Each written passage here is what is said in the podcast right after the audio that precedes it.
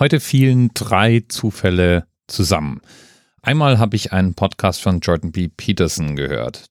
Der ist ein Denker aus den USA, dessen Position ich zwar nicht alle teile, aber der eine sehr interessante Art und Weise hat, Argumente darzustellen und wirklich dicke Bretter bohrt, also sich über die großen Themen Gedanken macht. Und der hat sich dazu geäußert, dass noch nie in der Geschichte der Menschheit so viele Menschen oberhalb der absoluten Armutsgrenze leben. Und es ist irgendwie ja auch eine Binse, dass wir im Westen, und zwar selbst die Ärmsten unter uns, verglichen mit dem Rest der Welt und auch verglichen mit der Menschheit in der Geschichte der Menschheit in einem Schlaraffenland leben. Selbst die Ärmsten der Ärmsten haben bei uns Anrecht auf medizinische Versorgung, in aller Regel gibt es den Versuch, Menschen mit Unterkunft und Essen zu versorgen. Und ja, ja, ja, ich weiß. Hartz IV hat eine Menge Probleme und ist eigentlich unwürdig. Aber darum soll es jetzt erstmal nicht gehen. Mir geht es gerade um die Feststellung, dass selbst die Ärmsten in Deutschland immer noch zu den Reichsten im globalen Vergleich gehören. Wir leben in einer Zeit, in der es undenkbar ist, dass tausende Menschen in Armut verhungern. Ein Zustand, der in den 50er Jahren in Europa immer noch üblich war und der tatsächlich in der gesamten Geschichte des europäischen Kontinents mehr Norm als Ausnahme war. Und das ist heute undenkbar. Global betrachtet haben wir also eine Erfolgsgeschichte. Noch nie waren so wenig Menschen in absoluter Armut, noch nie mussten so wenige Menschen verhungern, immer noch viel zu viele, aber auch gleichzeitig weniger als jemals zuvor in der Geschichte der Menschheit. Und trotzdem wird einem eigentlich überall erzählt, dass die Armut zunimmt. Und das ist jetzt Zufall Nummer zwei. Direkt nach dem Podcast von Jordan B. Peterson habe ich nämlich Planet B, der über den Clubfeed von 4000 Hertz bei mir reinschneide, angehört. Und da erzählte mir Stefan Heidenreich, wie eine Zukunft ganz ohne Geld aussehen könnte. Und ließ dabei ganz beiläufig fallen, dass Geld eigentlich ganz furchtbar wäre, weil es sorgt für mehr und mehr Armut und verteilt Geld aus den Händen der Armen in die Hände der Reichen um und hat einfach gar keinen Anlass für diese Reichen eben auch für das Weiterverteilen zu sorgen. Das war eine Aussage, mit der ich erstmal so ein bisschen skeptisch umging. Und da kommt jetzt Zufall Nummer drei. Ich mache heute meinen Themenpartensheet auf und da steht ein Hinweis von Eri drin. Dass nämlich in Deutschland im Jahr 2013, muss man dazu sagen, die Einkommensgrenze, ab der jemand in Deutschland als arm gilt, bei 979 Euro lag. Und das ist eine sehr interessante Zahl. Die liegt inzwischen höher, die liegt inzwischen bei über 1000. Und das liegt daran, dass die Grenze, ab der man in Deutschland als arm gilt, festgelegt ist als weniger als 60 Prozent des median Nettoeinkommens zur Verfügung. Armut berechnet sich also nicht absolut, sondern relativ. Es geht um das Einkommen im Land. Und ab welchem Prozentsatz man eben als arm gilt, darauf haben sich die EU-Statistiker verständigt. Hat man weniger als 70 Prozent des Medianeinkommens, zählt man laut diesen Statistikern schon als armutgefährdet in sozialen Risikosituationen mit Einschränkungen in zentralen Lebensbereichen. Man kann also nicht mehr an allem teilnehmen, man kann sich nicht mehr alles leisten und sollte irgendeine unvorhergesehene Katastrophe eintreten, ist das Risiko hoch, dass man aus der Bahn geworfen wird. Weniger als 60 Prozent und man gilt als armutsgefährdet. Weniger als 50 Prozent, dann ist man relativ einkommensarm und weniger als 40 Prozent ist man eben arm. Dann hat man ein Einkommen von unter 1030 Euro und im Jahr 2013 hatte man eben ein Einkommen von unter 979 Euro. Netto wohlgemerkt. Legt man also diese Grenzen zugrunde, dann beobachtet man, in Deutschland steigt die Zahl der nach dieser Definition armen Menschen stetig. War die 1998 noch bei 10,6 Prozent, waren es 2010 dann schon 14,2 und 2016 16,7 Prozent. Interessant ist auch, dass die Menschen selbst eine, sagen wir mal, schwammige Einschätzung haben. Fragt man Menschen, die vielleicht schon armutsgefährdet sind, ob sie in die Mittelschicht gehören, dann würden die sagen, oh ja, ja, untere Mittelschicht ist schon eng, aber eindeutig Mittelschicht. Und vielleicht lohnt sich mal kurz diese Mittelschicht abzustecken. Ab wie viel Euro Einkommen verlässt man denn die Mittelschicht und ist einkommensreich. Und da sagt die Statistik, dass wir laut zumindest Armuts- und Reichtumsbericht der Bundesregierung bei ungefähr 3100 Euro netto als Single von jemandem sprechen können, der reich ist.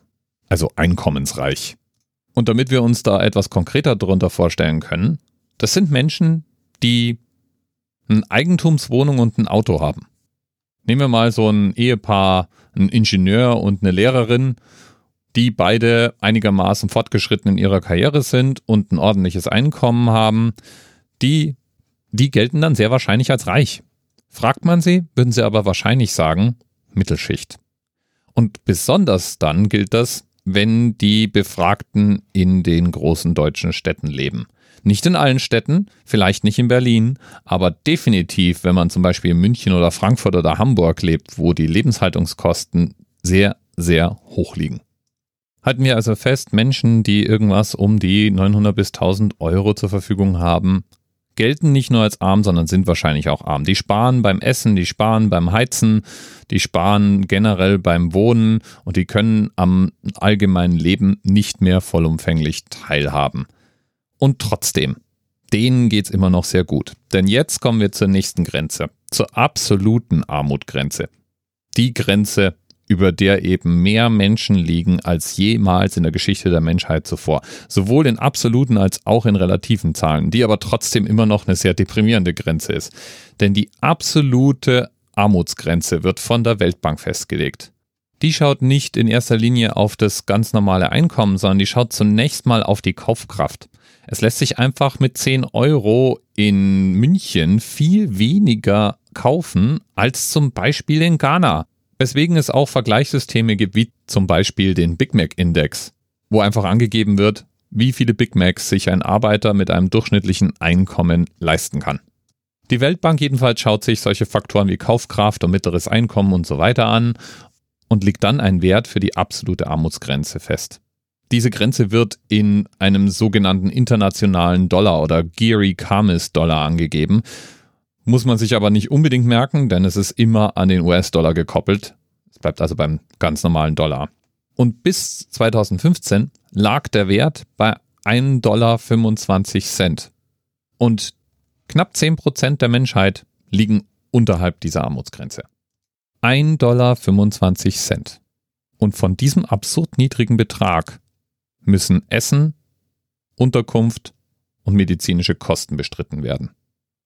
Ganz zu schweigen davon, dass in den Ländern, in denen Menschen unter diese Einkommensschwelle fallen können, vieles nicht verfügbar ist, was wir gewöhnt sind, ist es schon absurd, darüber nachzudenken, dass selbst die Ärmsten der Armen in Deutschland das 900-fache Einkommen haben eines Menschen, der unterhalb der absoluten Armutsgrenze liegt und trotzdem noch Zugang zu medizinischer Versorgung und wahrscheinlich auch Zugang zu Nahrungsmitteln hat. Mein Fazit also. Wir heben momentan in Rekordgeschwindigkeit Menschen über die absolute Armutsgrenze. Und irgendwie kann man darauf auch stolz sein, aber eigentlich auch nicht. Und in Deutschland erhöht sich die Zahl der Armen und es herrscht eine enorme Aufregung und auch die fühlt sich so ein bisschen unproportional an. Unterm Strich dürfte es jedenfalls furchtbar sein, unter egal welcher Armutsgrenze zu liegen. Aber was jetzt nun wirklich arm und wirklich reich bedeutet, ist eine gesellschaftliche Konstruktion und hat sehr viel damit zu tun, wie viele Möglichkeiten den Menschen noch bleiben, sich selbst aus dieser Falle zu befreien. Und wenn man über all das nachdenkt, werde ich allerdings auch so ein bisschen pissig, wenn in unserem Land darüber diskutiert wird, ob es denn okay ist, wenn Menschen aus wirtschaftlichen Gründen zu uns fliehen wollen. Die sind nämlich meistens in einer Situation, in der auch ich aus wirtschaftlichen Gründen fliehen würde. Nämlich kurz vorm Verhungern. Puh, das ist ein schweres Thema. Ich weiß ja, dass viele meinen Podcast als Start in den Tag hören und ich hoffe, ich habe jetzt niemanden seinen Frühstückskaffee versaut. Ich finde nur, es ist es wert, auch mal drüber nachzudenken, mit welchen Worten wir so leichtfertig herumhantieren und welche Worte tatsächlich welche Bedeutung haben, je nachdem, auf wen man blickt. Arm ist nicht gleich arm, reich ist nicht gleich reich. Ich kenne nämlich so einige Menschen, die ein Auto und ein Haus haben und sich trotzdem nicht als reich bezeichnen würden. Und wahrscheinlich damit auch irgendwie recht haben. Bis bald. T-minus 10, 9, 8. The experience of 47 individual medical officers. Was hier über die Geheimzahl der Illuminaten steht. Und die 23. Und die 5. Wieso die 5?